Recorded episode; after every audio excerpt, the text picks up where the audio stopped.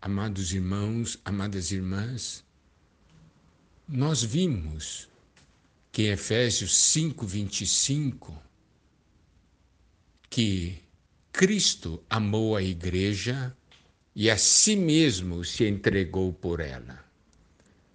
Podemos ver aqui que o noivo amou a noiva e a si mesmo se entregou por ela.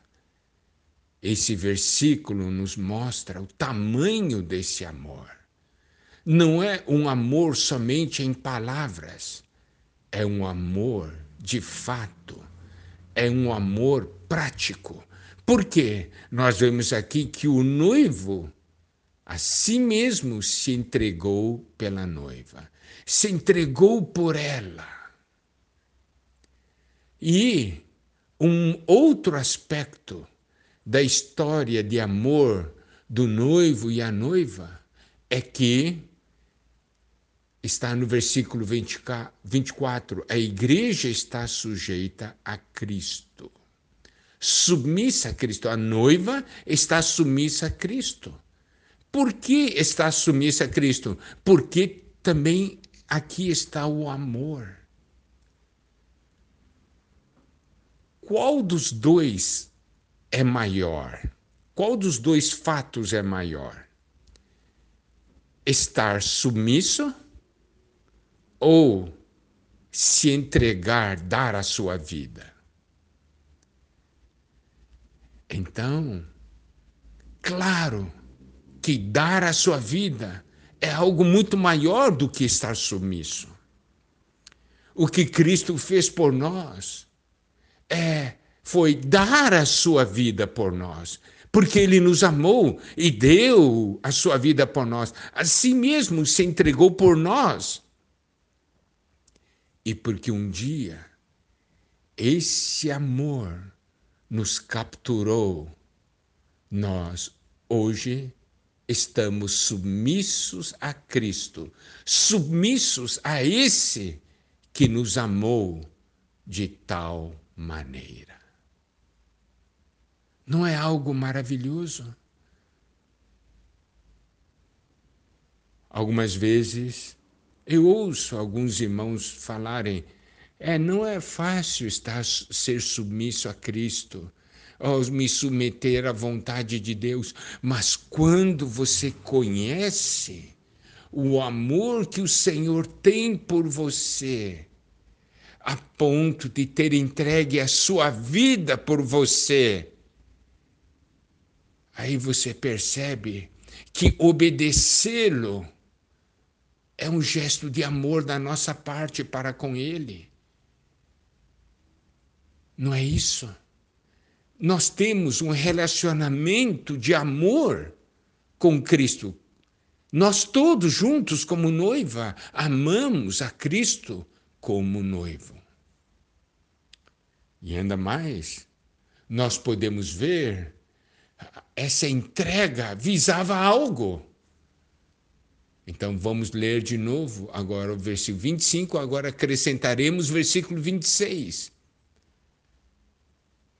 Maridos, amai vossa mulher, como também Cristo amou a igreja e a si mesmo se entregou por ela, para que a santificasse, tendo-a purificado por meio da lavagem de água pela palavra. Esse versículo 26 é outro versículo maravilhoso Aqui nos diz que o noivo amou a noiva. O noivo se entregou pela noiva. Para quê? Para que a santificasse,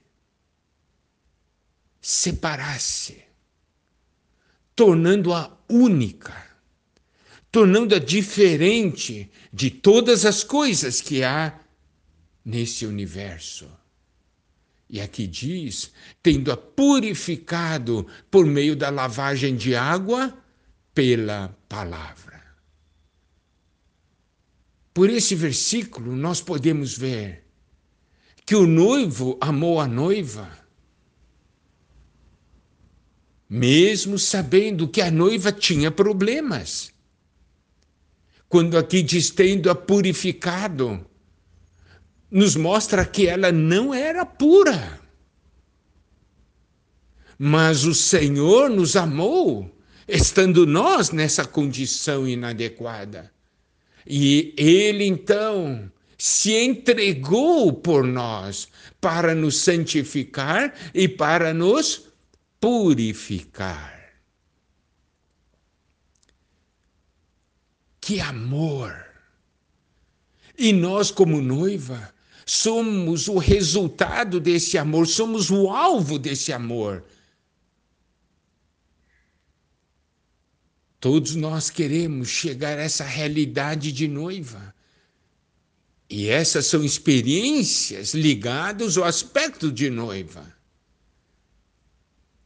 E olha só, aqui diz: tendo purificado por meio da lavagem de água pela palavra. Aqui nos mostra que o noivo então começa a falar com a noiva.